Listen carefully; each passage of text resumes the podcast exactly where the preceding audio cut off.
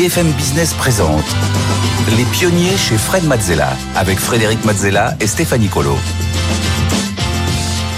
Au sommaire des pionniers, cette semaine, le tête-à-tête avec un amoureux du goût, de la finesse et du vin. Il a été élu meilleur sommelier de France et également meilleur ouvrier de France. C'est aussi un entrepreneur exceptionnel qui a créé Chef d'œuvre, la grande communauté des passionnés du vin. Nous aurons le plaisir de recevoir Manuel Perrondet. Nous apprendrons beaucoup de choses, notamment sur tout le vin et l'œnologie. Et en deuxième partie d'émission, c'est le pitch avec deux entrepreneurs. Cette semaine, Mélissande Geldi, fondatrice d'Iconote, qui va nous présenter des baskets éco-responsables. Et puis Erfan Arwani, il est cofondateur de Biomemory, une deep tech pionnière dans le stockage moléculaire de données numériques. Enfin, en dernière partie, Fred répondra à toutes les questions que vous nous avez envoyées via la page des pionniers sur le site de BFM Business. Et tout de suite, place au tête-à-tête avec Manuel Perrondet. Les pionniers chez Fred Mazzella. Le tête-à-tête. Bienvenue dans le tête-à-tête. Aujourd'hui, je reçois Manuel Perrondet. Bonjour Manuel. Bonjour Frédéric. Alors, tu as été élu euh, meilleur sommelier de France euh, en 2008, puis décoré du col bleu-blanc-rouge euh, du meilleur ouvrier de France en 2011. ta passion pour le vin, elle est née très tôt. Tu, tu, as toujours été animé par une mission, la partager, justement, cette passion. D'abord au travers du service dans les plus grands hôtels parisiens. Euh, puis par l'entrepreneuriat et l'animation d'une communauté euh, de passionnés du vin. Euh, si ta marque chef-d'œuvre a aujourd'hui autant de succès, c'est parce que tu l'incarnes totalement et parfaitement. Alors tu connais le principe de l'émission. On est là pour aller explorer tes émotions, tes apprentissages, tes ressentis, essayer de comprendre un petit peu comment tu fonctionnes. On aura quelques interventions et illustrations de Stéphanie euh, pour euh, venir euh, agrémenter et illustrer ton parcours. On va explorer ton esprit pionnier et on va, on l'espère, à la fin de cette émission, en savoir un petit peu plus sur la manière avec laquelle tu fonctionnes. Alors c'est parti. Tu es né en 1980 à Autun, en Saône-et-Loire. À quoi ressemblait ton enfance? Assez joyeuse. Euh, je vivais un peu entre la campagne et cette petite ville de, au pied du Morvan, avec euh, un papa médecin et une maman artiste, et, surtout le goût des belles choses à la maison, puisqu'ils aimaient cuisiner. Donc euh, j'ai grandi dans une famille où on aimait vivre. Cuisiner et donc enfin toutes les toutes les bonnes choses de la table. Voilà et du verre aussi parce que je voyais mes parents déjà. Mon père médecin était médecin en Bourgogne et il avait quelques vignerons euh, clients. Et donc, euh, il était, pour la petite anecdote, euh, le médecin de la mère de Jean-Charles Cuvillier, qui était le régisseur de la Romanée-Conti à l'époque. Donc, c'est pour vous dire à quel point, déjà, mon père côtoyait un petit peu l'univers des bovins et j'ai grandi avec ça. Et c'est pendant tes années au lycée que la cuisine est devenue un rêve réalisable pour toi? Comment c'est venu? Alors la cuisine. la cuisine d'abord. La cuisine, c'est venu parce que je faisais. Au départ, euh, j'étais en première scientifique, je m'ennuyais profondément et j'ai dit à mon père un jour, euh, je veux faire de la cuisine. Lui, il voulait que tu sois médecin. moi, je pensais être devenir, euh, voilà, mais j'ai vite compris que c'était pas du tout pour moi. Et euh, par contre, c'était quelque chose de concret. Je voulais faire quelque chose de concret où il y ait du partage, il y ait cette ambiance euh, vraiment de, enfin, ce, que, ce qui réunit les, les, les, femmes et les hommes, euh, le partage, les moments à table. Et donc, la cuisine, c'était une solution. Et j'ai fait un stage dans un bel étoilé Michelin du sud de la France, à, à la Napoule, à l'Oasis, pour être précis, pour vraiment savoir si ça me plaisait. Et puis après, j'ai embrayé sur les écoles, l'école hôtelière en BTS. Voilà, c'est là juste que, après le bac en BTS. Et donc, je suis D'abord cuisinier, après sommelier, mais je pense que tous les bons sommeliers sont d'abord cuisiniers, pour comprendre évidemment les, associations mais L'inverse est vrai Alors, j'ai jamais vu ça. Pour l'instant, j'en ai pas vu qui étaient euh, sommeliers qui sont devenus cuisiniers, mais peut-être qu'il existe évidemment. Donc tu pars en BTS cuisine à l'école hôtelière de Poligny, euh, dans le Jura, justement, euh, en, trois ans. Euh, à quel moment tu as rencontré le vin? Est-ce que tu te souviens ouais, Je me rappelle très très bien. C'était le premier cours de restaurant avec euh, un professeur assez extraordinaire qui s'appelait Denis Delmas, qui est à la retraite aujourd'hui. Et il m'avait vraiment euh, totalement happé par le discours, par la présentation, la richesse de l'information et, et, surtout la découverte des sens autour du vin. Parce que c'était la première fois que j'ai mis mon nez dans un verre d'un grand vin pour euh, et comprendre un petit peu tout le process, depuis l'histoire, la région, le microclimat, le terroir, le lieu, et là bien sûr l'impact des hommes. Et puis tout ça traduit évidemment par des émotions, de ressenti, une capacité à exprimer un plaisir. Tu te souviens de ce vin? Ah oui, c'était un sauterne. Oui. Ah oui, Sauterne, c'est nous dire euh, l'endroit exact Alors, je ne me rappelle plus exactement du, du, Sauterne que c'était, mais en tout cas, moi, j'ai grandi avec les grands vins de Sauterne, qui sont certainement peut-être les vins les plus difficiles à faire et les plus passionnants à voir vieillir. Et donc, j'en buvais régulièrement avec mes parents, surtout pendant les fêtes de Noël. Alors, tu suis une mention complémentaire à l'école de sommellerie du Castel de Dijon en Bourgogne pendant un an, et puis ton premier job, oui. incroyable, en 2002. C'est directement euh, sommelier au Georges V à Paris. Comment est-ce que tu as fait? En fait, euh, la petite anecdote, c'est que pendant que je, découvrais le vin dans mon BTS d'hôtellerie à Poligny, je tombe sur Des racines et des ailes à la télé. Il n'y avait pas Internet encore à l'époque. Et je tombe sur euh, Éric Baumard, le directeur du 5, un homme absolument incroyable. On dit le 5. Hein. On dit le 5, voilà, directeur restaurant le 5. Eric Baumard, voilà, merveilleux personnage du vin, une, culture insondable et, pour qui j'ai une admiration sans limite. Et euh, je vois un peu comme un enfant voit Zinedine Zidane euh, jouer au football. Euh, j'ai envie de, de, travailler avec cette personne. Donc, en fait, je fais mes études, euh, je ne pense qu'à une seule chose, c'est travailler au Georges V. Et je n'envoie qu'un seul CV à Paris avec une lettre de motivation absolument béton et euh, une petite photo sympathique avec mon petit nœud papillon et une, déclaration presque. Et j'ai eu la chance d'intégrer la brigade du 5 parce que la chance de débutant incommis partait à ce moment-là. Donc, j'ai voilà, le rêve d'un gamin qui, qui, peut pénétrer Donc, pas fait un 3 étoiles Michelin. habituellement envoyer 50 ou 100 CV ah pour son Et d'ailleurs, ça avait un. Totalement. Ça avait scié les RH du, du Georges V qui dit Mais vous avez postulé ailleurs Je dis Non, pas du tout, je veux travailler ici et nulle part ailleurs. C'était ah. quand même assez euh, spécial, évidemment. La chance de débutant. Bon, le Romain des Bois du CV. c'est vrai. Euh, dans le mille. Alors, c'est quoi la journée type euh, d'un sommelier? Un sommelier, c'est d'abord quelqu'un qui, qui, lit beaucoup, qui s'informe, qui est au fait, évidemment, de tout ce qui se passe dans la viticulture, qui va pas mal dans le vignoble pendant ses jours de congé à l'époque, euh, et puis qui surtout après ben, prépare euh, en restaurant par exemple tout ce qui va euh, permettre à vendre du vin, à servir du vin, à permettre à des particuliers de vivre des expériences, donc travailler avec le chef, vraiment travailler sur les recettes, les associations, regoûter certaines choses, discuter avec des agents, travailler avec des domaines, préparer l'avenir et surtout cultiver cette, cette, rotation de la cave qui fait partie évidemment de, de l'expérience client dans un grand restaurant. Et à 23 ans, hmm tu décides de bouger de nouveau euh, et tu pars, tu deviens sommelier chez Taïwan, le célèbre restaurant avec une carte des vins euh, exceptionnelle composée de, de 3000 références. On a ici une photo de, de, ce très, très beau lieu.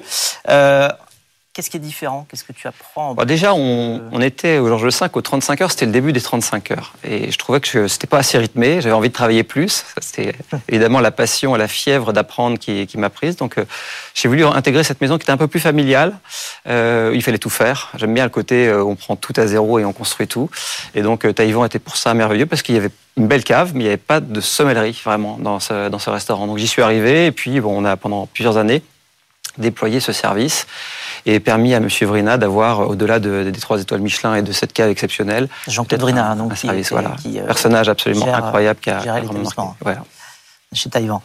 Donc, euh, tu continues ton parcours euh, chez Taïwan, marque aussi le début de, des concours et des distinctions pour toi, puisque en 2005, tu deviens le meilleur jeune sommelier de France, à 25 ans, Ruinard. Mm.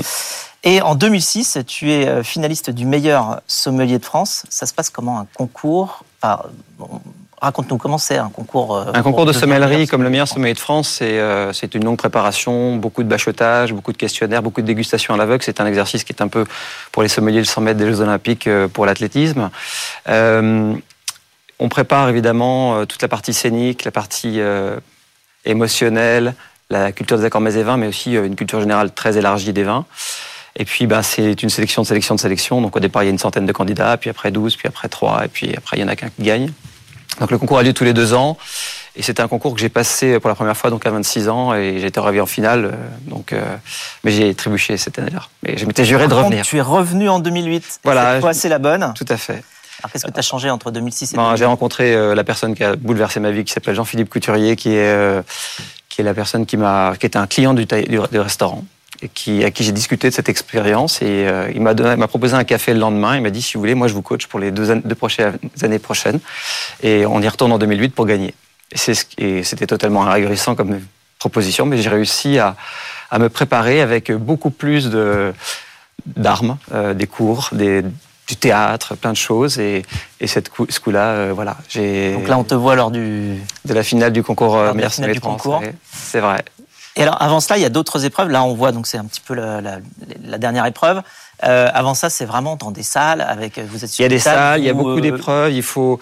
Euh, il y a plein de choses, euh, des corrections de cartes des vins, des questionnaires très très pointus sur la connaissance vignoble, euh, de, la dégustation sur des vins en élevage avec des, commentaires à faire dessus. Enfin, on est à la fois en amont de la production et un petit peu bien sûr dans la stimulation du public après en sommellerie. Donc euh, on, on nous fait passer plein d'épreuves sur tous ces sujets. Jean-Philippe Couturier a changé ta vie. Complètement. Eh bien, on l'écoute. Manu Frédéric, bonjour. Frédéric m'a demandé de te poser une question. Manu, alors, Manu, tu m'as fait déguster des choses exceptionnelles, à prix raisonnable, à boire une fois dans sa vie. Dis-nous pour tous les téléspectateurs le vin que tu conseillerais à boire une fois dans sa vie pour connaître une émotion dingue et à prix raisonnable. Très bonne question. Une émotion dingue à prix raisonnable. Moi, j'en ai encore des frissons, là, rien que d'y penser. Ma plus belle visite cette année, c'est un tout petit domaine qui, qui était vraiment euh, au bord de la banqueroute quand ils ont commencé en Bourgogne, à Centenay, parce que je suis un pur bourguignon d'origine. Et j'aimerais saluer le travail en viticulture absolument extraordinaire d'Anne-Marie et Jean-Marc Vincent, qui est un domaine euh, bouleversant, des gens qui vont bien au-delà euh, de ce qu'on peut imaginer en termes d'excellence en viticulture et qui aujourd'hui récupèrent le fruit de tous leurs efforts. Donc euh, ça sera sur un millésime 2021, le centenaire premier cru blanc, les beaux repères. Ça, c'est en émotion, prix, plaisir, quelque chose qui me donne la chair de poule. Absolument merveilleux. En 2010, tu rentres au Royal Monceau en tant que chef sommelier et en 2011, c'est encore un autre concours qui s'ouvre à toi, Stéphanie. Effectivement, ce concours, c'est celui du meilleur ouvrier euh, de France dans la catégorie euh, sommelier. La, finale se tient le 16 mai 2011 au Précatelan à, à Paris. Il faut savoir que euh, ce concours en sommellerie, il se tient tous les quatre ans avec à chaque fois trois ou quatre gagnants. Et cette année 2011, vous faites partie des lauréats aux côtés de Bruno Méril, Antoine Pétrus et Benjamin Roffet. Vous avez alors 31 ans et vous avez dit lors d'une interview hein, juste après que le col bleu-blanc-rouge a plus de pouvoir que le concours du meilleur sommelier de France. C'est vrai. C'est vrai, c'est un petit peu comme les Miss France, vous savez, le concours de meilleur sommelier de France, on se rappelle de vous un ou deux ans, mais le col bleu-blanc-rouge, c'est une reconnaissance, c'est un niveau à atteindre. Donc en France, on est une vingtaine à avoir atteint ce, niveau. Et euh, je suis très honoré de faire partie de cette famille des meilleurs ouvriers de France où euh, on prône l'excellence, la maîtrise de son métier, le partage et la transmission, qui sont vraiment des grandes valeurs. Donc euh, c'était un rêve d'enfant. J'ai toujours vu des grands chefs avec des cols bleu, blanc, rouge, des grands pâtissiers. Et je me suis donné les moyens d'atteindre ce niveau. Comment tu fais pour reconnaître les vins? Enfin, ça paraît assez fou, mm. hein, euh, parce que je me souviens qu'une fois on, avait discuté, tu m'avais dit, euh, même quand on fait euh, goûter à l'aveugle des gens, on va dire un petit peu tout le monde, euh, parfois, euh, ils ont même du mal à savoir si c'est un blanc ou un rouge. Mais toi, non seulement tu sais évidemment si c'est un blanc ou un rouge, mais évidemment, ça va beaucoup, beaucoup, beaucoup plus loin. Euh, comment tu reconnais les vins? Alors, combien par jour à peu près quand tu es bah, Je goûte à peu près 10 000 vins par an parce qu'on fait. 10 000 vins par an, ça fait 30 par jour? Voilà, à peu près. En fait, pour un sommelier, c'est assez normal. On goûte beaucoup de vins avec donc des, agents, avec des vignerons qui viennent nous voir, mais sinon on va surtout dans le vignoble ou dans des grands salons. Donc très vite dans une journée, s'il y a Wine Paris par exemple, on peut enchaîner 300, 300 vins, donc ça va très vite. Euh, pour reconnaître euh, des grands vins, il faut les vivre émotionnellement. Je pense qu'il y a une partie de notre euh, cerveau qui est vraiment connectée à l'affect. Et moi, c'est des sensations. Alors, je vais peut-être pour les téléspectateurs expliquer ça. Quand vous rentrez dans l'ascenseur et que vous sentez quelqu'un qui a le même parfum que vous, c'est immédiat. Vous le savez tout de suite. C'est quelque chose qui vous plaît. C'est quelque chose que vous reconnaissez. Ben moi, c'est un peu la même chose, mais le nez sur un verre. si c'est quelque chose que j'ai déjà croisé et que j'aime, je m'en rappelle tout de suite. Donc, je suis prêt. À, on a des capacités, les sommeliers, parce qu'on s'entraîne beaucoup. comme une chanson que tu reconnais voilà, il y, a, y a un air, c'est un peu comme les gens qui font de la musique, ils ont, ils ont le feeling avec ça. Bah, nous, euh, c'est un peu pareil avec les verres de vin, euh, les sommeliers, j'entends, et euh, cet exercice-là, c'est quelque chose de très émotionnel. Par contre, je suis pas du tout organisé comme personne, je peux perdre mes clés cinq fois par jour, mon téléphone, etc. Par contre, si je, suis capable de me rappeler, je, peux te, je peux te rappeler les vins que tu as bu dans une soirée où je t'ai vu. voilà, tu vois, c'est quelque chose d'assez assez particulier. le vin est un et un aimant d'émotion. Voilà, tu te mm. souviens aussi des moments. Et donc tu associes euh, le goût à un moment spécifique. Et ensuite, quand tu euh, réexpérimentes ce mm. goût-là, tu te mm. souviens du moment. Voilà. Et pour une autre petite anecdote, avec Jean-Philippe, un jour, il m'a remis un vin qui m'avait mis 5 ans à l'aveugle avant. Et j'ai reconnu, en fait, juste à la patte du tonnelier, le vin. C'est-à-dire qu'en fait, j'en suis euh, plus maintenant à reconnaître, par exemple, l'esprit de la vinification et le tonnelier qui a été utilisé pour par rapport à l'architecture du vin. Euh, voilà, donc c'est un, un, truc de fou parce que euh, voilà, ça paraît impressionnant comme ça, mais quand on quand on boit 10 000 vins par an, ça, ça, ça, devient plus facile. Tu aurais pu être né pour, euh, enfin né NEZ pour. Bah, j'ai déjà fait des exercices. J'ai fait des exercices avec eux. C'est très intéressant d'ailleurs de croiser les ressentis, puisque eux c'est une approche très moléculaire du, des, des, sensations. le sommelier plante un décor et il va mettre des mots sur des ressentis. C'est très intéressant comme comme parallélisme. Alors pourquoi est-ce qu'on aime autant le vin euh, en France? C'est quoi la particularité Parce que c'est le plus, c'est la boisson qui réunit euh, tous les gens qui aiment célébrer, partager, euh, se cultiver. Je pense qu'il n'y a rien de plus social. C'est la, c'est la boisson la plus incroyable du monde. Pourquoi le vin s'est autant développé en France Alors c'est pour ça, c'est parce qu'on aime se rassembler et. On a, on a un grand, grand passé historique sur la production des grands vins. On s'est concentré beaucoup sur leur excellence. On, a, on les a commentés pendant des siècles, on les a améliorés pendant des siècles et on a aujourd'hui un recul, une expertise sur nos propres vignobles et puis un passé euh, qui nous a permis d'apprendre plein de choses. Donc euh, oui, on est un des grands pays du vin parce qu'on a certes des climats, des terroirs, des sous-sols, des, des savoir-faire qui sont très spéciaux, mais on a surtout après été très concentré pendant pas mal de centaines d'années sur ce sujet. En 2012, alors que tu es toujours euh, chef euh, sommelier au Royal Monceau, tu décides de te lancer dans l'entrepreneuriat. Stéphanie. Effectivement, et vous lancez euh, Chef d'œuvre. Au départ, c'est un club de dégustation, un club acteurs qui effectuait des achats de des achats groupés de vin. Il réunit aujourd'hui 22 000 passionnés. Tous les mois, les membres reçoivent chez eux les bouteilles de vin sélectionnées avec soin. Vous, vous proposez aussi des rencontres avec les vignerons, des masterclass, des cours d'onologie, des soirées de dégustation avec les plus grands vignerons de France. Et on peut même d'ailleurs se, constituer sa propre cave et pour la léguer euh, à, ses, descendants. Alors l'équipe de chef-d'œuvre, elle est constituée d'une dizaine de personnes et, chaque mois, entre 3 000 et 4 000 clients euh, achètent via, euh, via votre entreprise chef-d'œuvre. Tout à fait. Alors, c'est un club que je, que je connais bien. Tu, tu l'as monté avec euh, donc Didier Kuhn et Laurent Bernilot, qui sont d'autres entrepreneurs, et puis évidemment Jean-Philippe Couturier. Oui. Euh, alors, être sommelier et entrepreneur, c'est pas un peu beaucoup? Alors au départ, c'était beaucoup parce que je faisais les deux en même temps, c'est-à-dire je faisais chef d'œuvre la nuit et euh, le Royal Monceau le jour parce que j'étais chef sommelier du Royal Monceau. 35 heures, tu faisais deux fois. Euh, voilà. Et euh, mais euh, j'ai toujours adoré ça et, et, comme je le disais toujours, on dépasse la notion de service pour celle du partage en, en créant chef d'œuvre. Donc je découvre l'adrénaline de l'entrepreneuriat, l'idée de créer une expérience client un petit peu spéciale parce que le digital aujourd'hui c'est le client qui est roi, il a une offre incroyable. La vraie question, un peu comme le disait récemment dans son livre euh, Olivier Duha qui a, écrit un livre qui s'appelle Think Human, qui, est vraiment la, révolution de l'expérience client euh, dans le digital. Nous, on a voulu évidemment créer une expérience euh, digitale et à la fois présentielle pour créer une forme d'hybridation entre ce que les internautes peuvent trouver vraiment en ligne beaucoup de grands sites vendent beaucoup de grands vins, mais par contre, aucun autre ne crée vraiment d'expérience comme celle qu'on fait. Et en ça, Chef d'œuvre est un petit peu spécial et, et, on est un petit peu pour ça euh, euh aujourd'hui reconnu comme les pionniers de, de cette expression de, de, la stimulation de la passion. Ouais. Alors vous êtes les pionniers dans, dans ce domaine-là, d'aller construire justement une communauté de passionnés euh, en utilisant le, le, le digital autour mmh. du vin. Euh, c'est qui les pionniers de l'œnologie euh, de manière générale pour toi? Qui a vraiment fait avancer les choses euh? Alors dans le monde du vin et la production du vin, il y a eu des gens très marquants. Il y a eu bien sûr euh, bah, les Grecs il y a 4500 ans. les Grecs, voilà. Si on peut remonter jusqu'aux Grecs, voilà. il y a eu, il y a eu beaucoup de de, de, grands faits marquants dans l'histoire. Je pense que dans l'histoire un peu plus contemporaine, il y, a, il y, a, évidemment Pasteur pour la compréhension de la fermentation, la maîtrise des fermentations et, et la, la, réflexion un peu plus scientifique sur la fermentation. Euh, on dirait aussi qu'il y a eu des grands professeurs d'œnologie, Émile Pénaud par exemple, qui a fait beaucoup avancer euh, la qualité des grands vins. Mais aujourd'hui, il y en a euh, des centaines. Et euh, je pense qu'aujourd'hui, ce qui est merveilleux, c'est qu'on a internationalisé la culture et la connaissance du vin. Et au-delà de ça, maintenant, on va beaucoup plus vite parce qu'on est plus nombreux. Et qu'est-ce qui est nouveau dans le vin aujourd'hui qu'est-ce que tu vois comme tendance euh, comme en fait, euh, la, grande, la grande tendance euh, que j'observe, c'est qu'on a eu pendant pas mal de temps fait du vin pour répondre à des besoins économiques. Maintenant, on le fait beaucoup plus pour incarner euh, l'idée d'un lieu, l'idée d'un terroir, l'idée d'un savoir-faire et d'une histoire. Donc aujourd'hui, l'économie est en face euh, elle est là, elle est au rendez-vous, et donc les, viticulteurs expriment beaucoup mieux le potentiel des lieux. Euh, il y a eu des époques où l'économie du vin était terrible, et où en fait on faisait du vin en quantité. En, par exemple, on, remplaçait des plants de qualité par des plants productifs. On, faisait des viticultures en chimie, etc. Aujourd'hui, tout ça est en train de, se révolutionner et partout dans le, globe.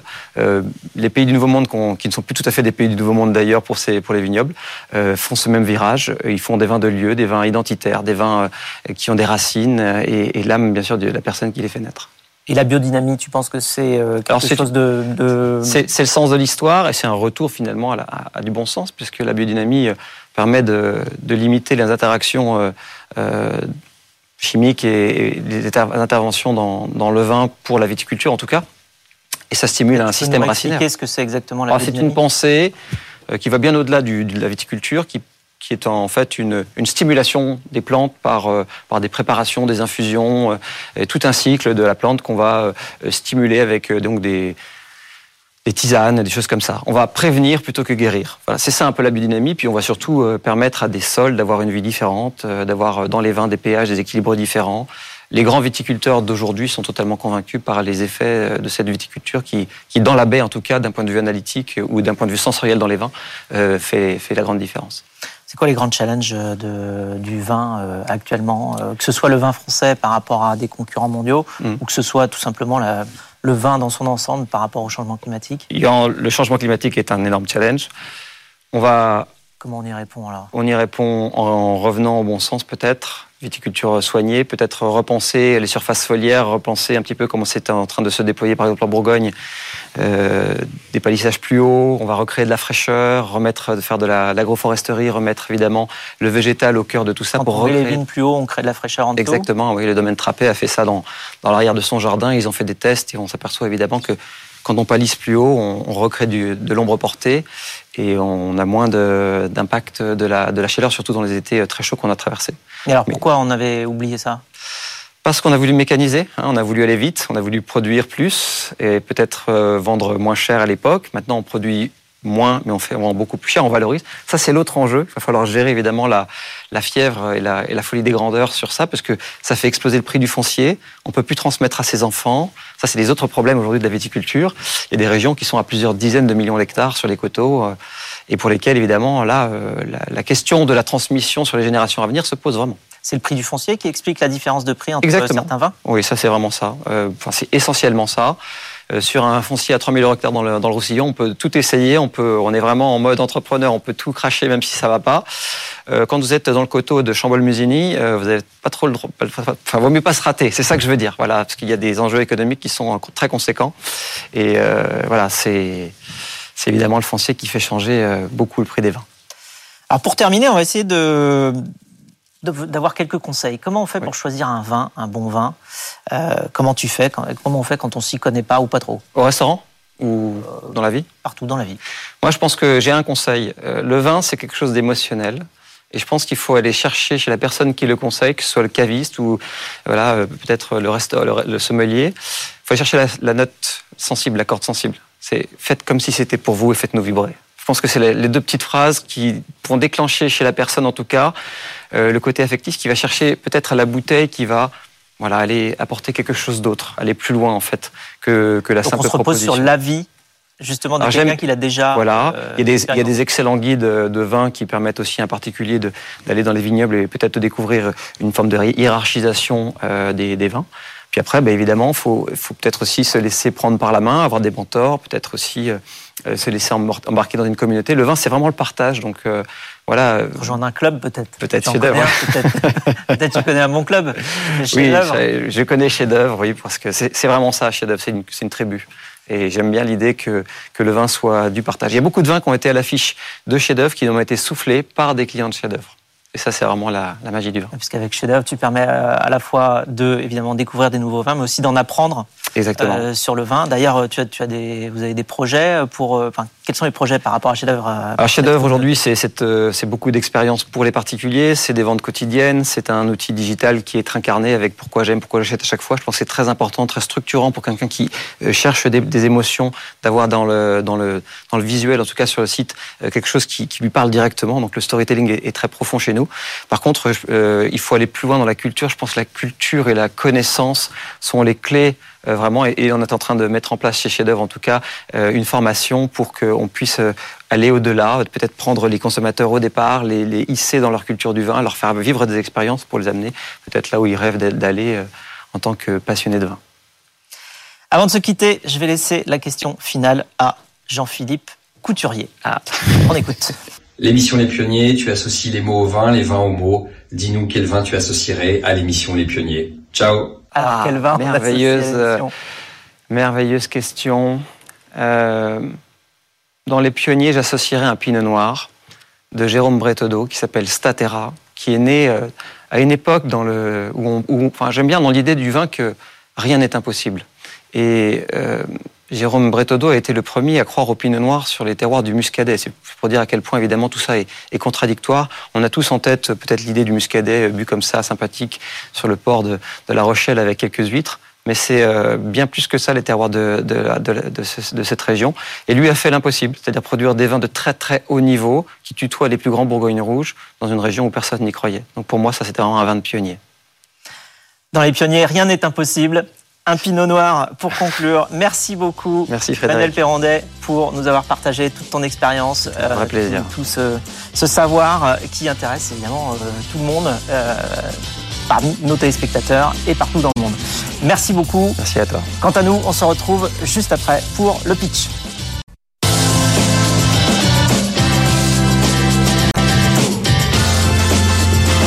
BFM Business présente Les pionniers chez Fred Mazzella avec Frédéric Mazzella et Stéphanie Colo. On continue avec le pitch. Aujourd'hui sur le plateau avec Stéphanie, nous recevons Eric Salomon, fondateur de Time to Pitch, notre coach qui euh, promulguera ses conseils à nos euh, entrepreneurs qui viennent pitcher. Vous aussi, vous le savez, vous pouvez venir présenter euh, votre activité, votre business et venir pitcher chez nous pour obtenir les conseils. Pour cela, rien de plus simple. Il vous suffit de candidater directement sur le site de l'émission sur BFM Business ou bien de scanner le QR code qui s'affiche sur votre écran. Les pionniers chez Fred Mazzella. Le pitch. Et on commence tout de suite avec notre première pitcheuse du jour. Il s'agit de Mélissande Geldi. Euh, bonjour Mélissandre. Bonjour. Euh, vous êtes la présidente directrice générale et fondatrice d'Ico Not, marque de basket éco-responsable. Alors je vous rappelle les règles. Vous avez euh, une minute trente pour pitcher devant Fred et Eric. Suivront des questions et des conseils. Mais d'abord, c'est à vous, top chrono. Alors je me suis rendu compte il y a deux ans qu'il y avait 600 millions de paires de baskets jetées par an, ce qui fait 9 par minute. Donc c'est quand même extrêmement important. Donc là, pendant tout le temps qu'on va parler, il va y avoir beaucoup de baskets qui vont être jetées ou incinérées. Je suis partie de ce constat-là et j'ai créé les premières baskets 100% recyclées et 100% recyclables. Donc elles sont faites en cuir 100% recyclé, lacets coton bio, à l'intérieur une semelle à mémoire de forme en cuir aussi et euh, semelle à l'extérieur à 75% recyclé. Ceci c'est le dernier modèle et il est exactement de la même manière et 100% recyclable. Donc 100% recyclable parce qu'à la fin de leur vie, les gens peuvent les renvoyer chez nous et nous on les, on les recycle à 100% en Bretagne dans une entreprise qui est faite pour ça. Donc elles ont une seconde vie après dans d'autres matériaux. En plus, notre petit plus à nous, c'est qu'elles sont ultra confortables parce qu'elles ont été étudiées pour, avec une semelle à mémoire de forme très importante à l'intérieur. Et en plus, on a un pochon qui est fait par des femmes en réinsertion dans chaque boîte pour un côté social à l'entreprise et qui est complètement reversé à l'association à Évry-Courcouronne dans le 91. Donc aujourd'hui, on est distribué euh, un peu partout en France, dans des boutiques. À Paris, on a une collaboration avec 17h10. On est aussi à Rennes, à Tours, à Auxerre. Et on a aussi un concept B2B, donc pour créer des baskets pour les hôtels 100% euh, personnalisables. Donc voilà, si vous voulez ne plus piétiner la planète avec Econote, bah, les voici. Merci beaucoup euh, Mélissandre, Mélissande Geldi pour ce pitch. Fred, on commence avec tes questions. J'ai une première petite, question simple, pardon. Euh, d'où vient le nom de la marque Alors, Ico, c'est la déesse phrygienne du feu et Note, c'est la déesse nordique de la glace. Du coup, c'est l'alliance entre les deux avec l'esperluette. C'est là où est mon logo. C'est l'esperluette entre les deux noms. Oh, il y a une vraie histoire. Euh, les matières premières, vous les récupérez comment et où et comment vous faites pour industrialiser ou, euh, enfin, en tout cas, uniformiser le, processus de fabrication des chaussures quand possiblement vous, vous récupérez des matières premières qui sont de sources très différentes. C'est ça. Bah, en fait, tout est fait au Portugal et toutes les matières viennent du Portugal. Pour vraiment un bilan carbone. Ils plusieurs types de. Je parlais de matières de, de. Elles sont toutes certifiées. En fait, c'est comme ça que j'arrive à traçabilité, à tracer en fait tous les matériaux. Il y a les certificats GRS, donc c'est Global Recycling Standard, qui certifie que le cuir a eu une première vie et que la deuxième vie vient dans mes baskets. Donc ils venaient souvent de la grosse, soit de la grosse maroquinerie, des gros sacs à main, ou alors de, des canapés, etc. Ils sont tous différents en fait. C'est ça, je veux dire, tous ces bouts de cuir, ils sont différents. Tout à fait. Donc ils arrivent à faire quand même une gamme uniformisée à partir de, oui. de cuir très Oui, parce qu'après il est retané au végétal en fait, pour que le cuir soit uniforme pour toutes les pour toutes les baskets. Donc après on n'a pas un panel de couleurs hyper large comme le cuir traditionnel tanné au chrome ou même tanné végétal. On a vraiment, on n'a pas beaucoup de choix, mais euh, ça commence à, grossir un peu et, euh, et du coup, on, peut réussir à avoir des, chaussures uniformes et très euh, costauds, quoi, solides. Et donc, pourquoi vous avez choisi les baskets? Et est-ce que vous avez envie de faire autre chose que des baskets? Alors, j'ai envie de faire des baskets de running euh, parce que je suis très sportive et du coup je pense que ça va dans la continuité euh, de ma personnalité et puis de ma de ma chaussure vu qu'elle est hyper confortable et que j'ai bossé là-dessus. Et aussi euh, allié avec le B2B pour proposer aux, grands hôteliers d'avoir des employés qui sont bien chaussés qui ont pas mal aux pieds pendant toute leur journée de travail. Donc voilà ça ce sont mes marges de progression et vous prenez les baskets parce que c'est des bouts de cuir qui sont de taille assez petite, euh, du coup, tout à vous assemblez tout, donc vous pouvez effectivement récupérer Voilà, c'est ça. Euh, donc euh, c'est pour ça que même dans la prochaine collection, il y aura plus d'empiècements pour pouvoir avoir plus, plus de bouts de cuir.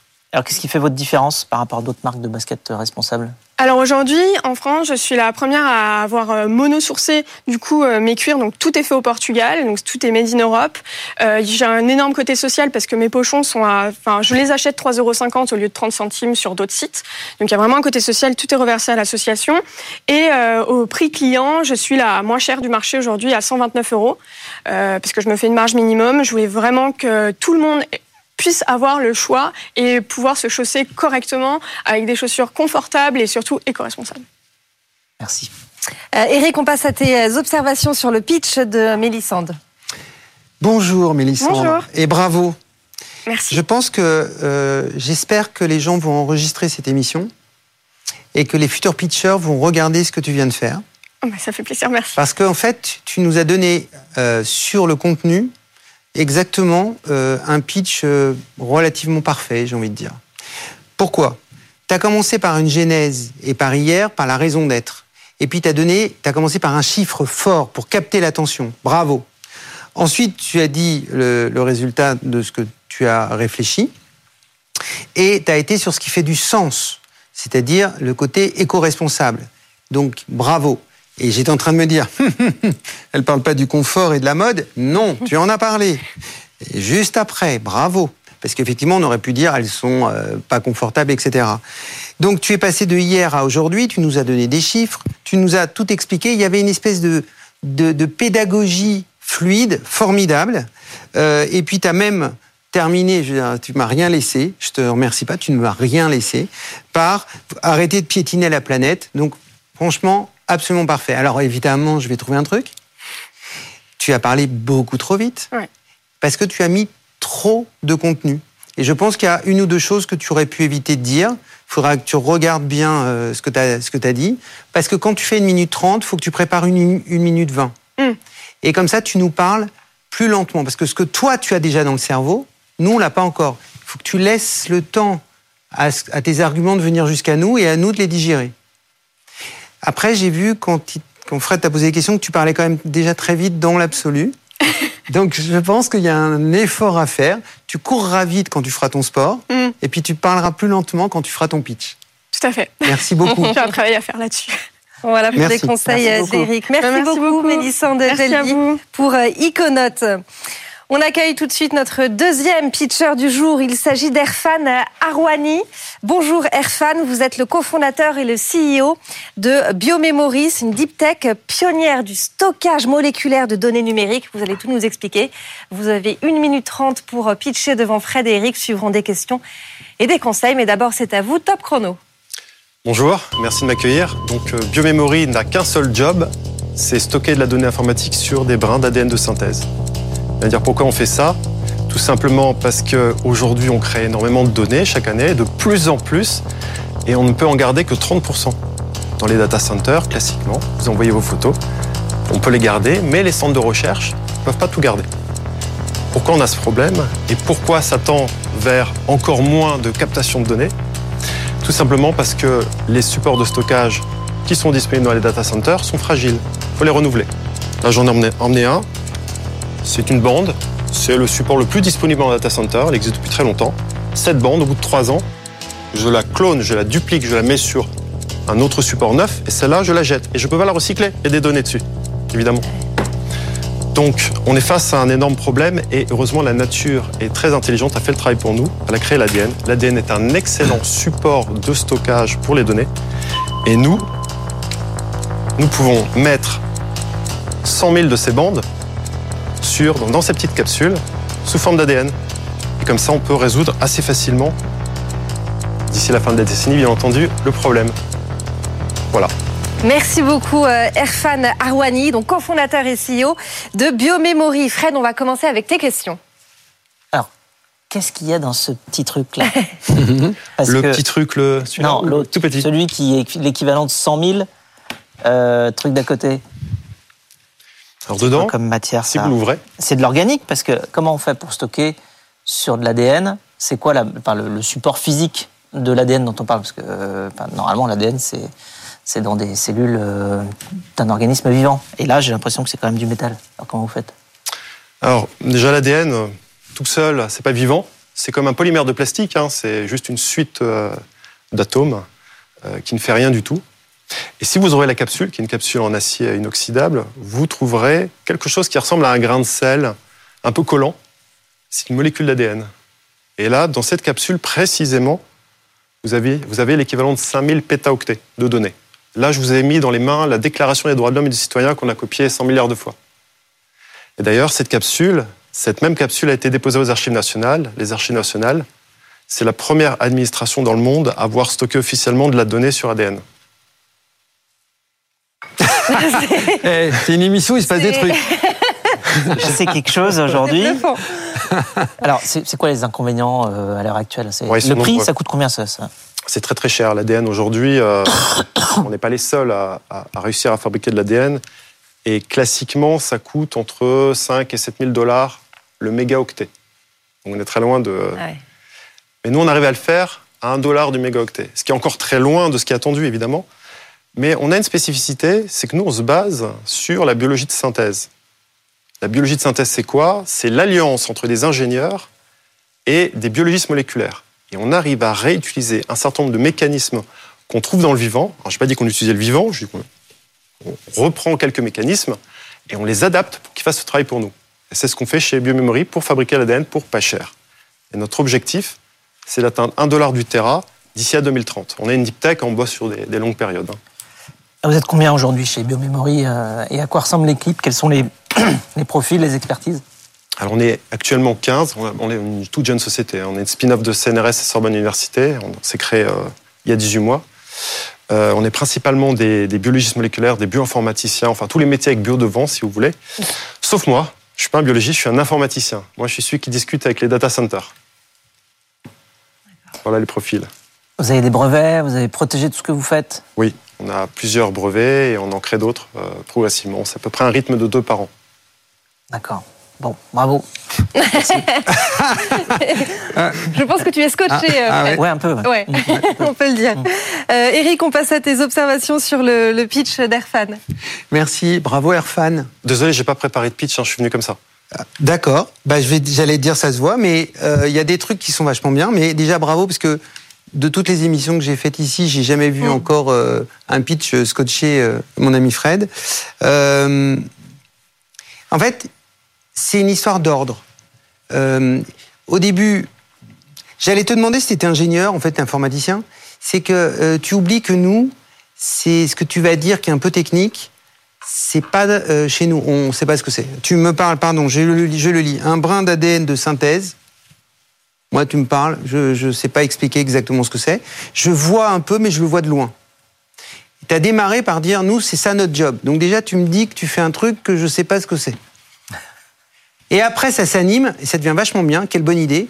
Tu sors euh, le truc de, on va pas dire le nom, ça c'est écrit dessus. Tu fais, regardez, voilà ce qui se passe, etc. Et euh, ça n'arrive à garder que 30% parce que le support de, stockage c'est fragile et parce qu'il faut changer et en plus c'est même pas recyclable.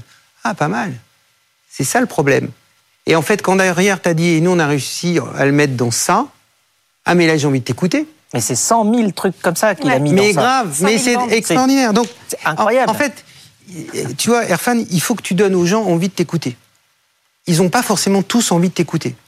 Si tu vas aller chercher en disant vos données se perdent, elles sont dans des trucs comme ça, tu montes la boîte, et tu dis en plus ça, tous les 20 ans, il faut le changer, et en plus, on ne sait pas quoi en faire. Alors que nous, on peut faire 100 000 fois ça là-dedans. C'est ce qu'on appelle un teasing. J'ai envie que tu me dises la suite. Vas-y, dis-moi la suite. J'ai très très envie de savoir. Et là, maintenant, d'ailleurs, il t'a demandé, mais vas-y, et d'ailleurs, tu lui as montré. Et, et là, tu dis, ben nous, on sait faire de l'ADN de synthèse, pas l'ADN euh, le, vrai, euh, un ADN de synthèse. Et voilà comment on fait. Ah, et là, je vais rentrer parce que tu m'as capté avant. Dernier point, sinon euh, on va rester deux heures. Le dernier point, moi je dirais bien CNRS, tu vois, tu l'as dit après, je dirais bien, c'est pas mal, ça, ça fait sérieux. Tu mets du CNRS quelque part, on n'est que des gens avec du bio devant, c'était rigolo. Tu l'as dit après, mais je te le dis pour ton prochain pitch. Oubliez pas Sorbonne Université, sinon ils vont m'en vouloir. Hein. Ah Sorbonne, en plus. J'ai beaucoup d'amis là-bas, alors en plus, je vais pas les oublier. Et le dernier point, alors ça, c'est la preuve que c'était pas euh, ni euh, préparé, ni, enfin, euh, ni terminé. C'est tu as terminé par tu te réécouteras, voilà. Alors ça, c'est à peu près la pire des choses. Oui, j'ai fait le français. Pour terminer, c'est tu termines, tu fais voilà. Et ben non, en fait, je veux pas ça. Je veux que tu m'as emmené par la main, tu vas continuer à m'emmener. Trouve-moi quelque chose qui me dit finis la boîte, je sais pas quoi. tu vois. Voilà, globalement. Voilà. Moi aussi, je dis voilà. j'ai pas Tu vois, j'ai pas préparé mon pitch, alors je finis par voilà. En tout cas, merci beaucoup, Erfan Arwani. Je rappelle que vous êtes le cofondateur et le CEO de BioMemory. Merci, beaucoup. Ah oui, il faut merci le reprendre. Ça, ça, coûte cher en euh, plus, j'ai compris que. Le lingot d'or. Au revoir, merci beaucoup. Au revoir. Au revoir. Merci beaucoup Eric, on te retrouve dans une prochaine émission évidemment et si vous voulez venir pitcher euh, comme Airfan ou encore Mélissande, bah, c'est très simple. Vous, vous, euh, vous allez sur la page des pionniers sur le site de BFM Business ou vous nous envoyez un mail lespionniers at bfmbusiness.fr. Fred, on reste ensemble pour Fred vous répond pour les questions. Les pionniers chez Fred Mazzella. Fred vous répond. On continue avec euh, vos questions. Chaque semaine, vous pouvez me transmettre euh, vos questions euh, directement depuis la page des pionniers sur BFM Business, sur des questions qui peuvent concerner vos activités évidemment entrepreneuriales, mais aussi vos relations avec vos cofondateurs, l'écosystème des startups, enfin la construction de votre produit, tout ce qui concerne les problématiques qu'on rencontre en tant qu'entrepreneur. Et donc cette semaine, Stéphanie, on commence avec la question de Hugo. Comment stimuler la créativité dans son entreprise alors dans son entreprise comme euh, ailleurs, j'ai envie de dire, alors il y a déjà une problématique avec la créativité, c'est que on se rend compte que on n'apprend pas à être créatif, on désapprend. Parce qu'en fait, ah. quand on est euh, petit, tout jeune, tout enfant, eh bien, on est extrêmement créatif. Il y a des études de George Land euh, aux États-Unis qui montrent, qui ont été faites dans les années 70, qui montrent que 98% sur les mêmes critères des enfants de moins de 5 ans peuvent être considérés comme euh, extrêmement créatifs, quand seulement 2% des adultes de plus de 25 ans le seraient. Euh, on fait des tests, par exemple, on leur donne un, trombone. et on leur demande d'imaginer ce qu'ils peuvent faire avec. Eh bien, les enfants de moins de 5 ans imaginent 150 trucs pour faire avec euh, un trombone. Quand euh, les adultes de plus de 25 ans, bah, ils pensent, voilà, on peut attacher des feuilles et puis après, on fait quoi. Donc, euh, c'est assez marrant de voir justement comment on, on, on, réagit par rapport à la créativité. Donc, on désapprend. voilà, d'ailleurs, c'est Picasso qui dit que le, le, challenge quand on grandit, c'est de rester enfant, en fait. de, garder son âme d'enfant. son âme d'enfant. donc, voilà. Donc, il faut bien voir la créativité comme ça. On l'a tous en nous, mais on, l'a désappris. Donc il faut retrouver cette forme de, naïveté, de, questionnement par rapport à tout ce qui nous entoure. Euh, et, donc ça veut dire aussi euh, faire en sorte qu'on autonomise chacun dans ses réflexions euh, pour permettre justement cette possibilité d'aller penser autrement d'aller penser différemment, d'aller proposer des choses euh, différentes. Et donc ça veut dire qu'il faut avoir une culture euh, à la fois euh, bienveillante et apprenante, bienveillante par rapport aux erreurs, parce qu'il n'y a pas de créativité sans erreur. Effectivement, quand on imagine des choses différentes, eh bien, euh, bah, 9 fois sur 10, enfin, ça, marche pas ou ça va pas marcher, mais c'est pas grave. Mais c'est grâce à, à cette recherche-là qu'on va quand même pouvoir finalement trouver quelque chose qui marche. Donc, je sais que chez Blablacar, justement, on s'est rendu compte de ça assez tôt et on a mis dans nos valeurs des valeurs d'apprentissage et des valeurs justement euh, de droit à l'erreur. Euh, on a une valeur notamment qui s'appelle fail, learn, succeed. Donc euh, on échoue, on apprend et on réussit. Euh, ce qui indique bien que le chemin vers la réussite passe très souvent par l'échec, et donc c'est normal euh, de, de, se planter au départ. Et on a aussi une autre valeur qui s'appelle share more, learn more, donc plus on partage, plus on apprend, et ça, ça permet justement en permanence de faire en sorte qu'on on apprenne tous ensemble et que l'équipe se soutienne dans ce processus de, de découverte permanente, euh, de, voilà, d'avoir les yeux qui brillent par rapport à des choses nouvelles. Voilà les clés pour stimuler la créativité au sein de votre entreprise. On passe à la, question de Gladys. Tout de suite, quels sont vos conseils pour réussir à allier numérique et écologie? Alors, le numérique, c'est un outil, l'écologie, euh, c'est un, un, objectif. Euh, donc, c'est tout à fait euh, combinable. Euh, c'est-à-dire qu'on peut utiliser l'outil numérique pour euh, des fins euh, écologiques, même ça a un nom maintenant, ça s'appelle l'impact by design, c'est-à-dire que c'est on veut générer de l'impact donc dans ce cas-là écologique donc positif pour la planète. Et by design, c'est-à-dire que dès la conception de ce que l'on fait, on utilise effectivement les outils de manière appropriée pour aller dans la bonne direction. donc par rapport à ça, euh, l'enjeu, il dépasse même euh, la question peut-être d'aligner juste le numérique et l'écologie. Euh, l'enjeu, c'est déjà d'aligner ses convictions personnelles avec son activité professionnelle. Ça, c'est d'une part très souhaitable parce qu'on va être capable de mettre beaucoup plus d'énergie dans notre activité quand on est parfaitement en adéquation avec ce qu'on a envie de faire, donc avec ses convictions personnelles. Et puis au-delà de ça, évidemment, ça permet de développer les bonnes solutions pour le monde de demain parce qu'en fait, on a, nous, en nous, euh, des, des, envies, euh, des convictions, euh, des intuitions aussi sur ce qu'il faut faire et comment le faire bien. Mmh. Et donc, si on suit ces intuitions-là en utilisant les outils numériques, on peut aller dans la bonne direction pour construire les solutions pour demain. Donc, de toute manière, c'est c'est tout à fait faisable. Il ne faut pas tomber dans le piège de certaines choses qui, par exemple, ce qu'on appelle la lazy economy, donc qui repose sur le, la fainéantise humaine pour aller créer des services qui, bah, en un clic, vont faire ce qu'on n'a pas le courage de faire. Il faut faire attention parce que là, dans ces cas-là, en général, c'est plus coûteux, environnementalement parlant, d'aller le faire faire par des machines que de le faire soi-même. Euh, donc, il faut faire attention et il euh, faut toujours se demander, quand on crée quelque chose, si le monde, une fois que ce que l'on a créé euh, sera euh, répandu, si le monde sera meilleur euh, que euh, aujourd'hui, et si ça va dans le bon sens, et voilà, si c'est pas nuisible pour le futur de la planète, pour notre futur et le futur de la planète. Et une fois qu'on est sûr que le monde se portera mieux avec notre projet que sans, eh bien là, on peut décupler l'énergie qu'on y alloue.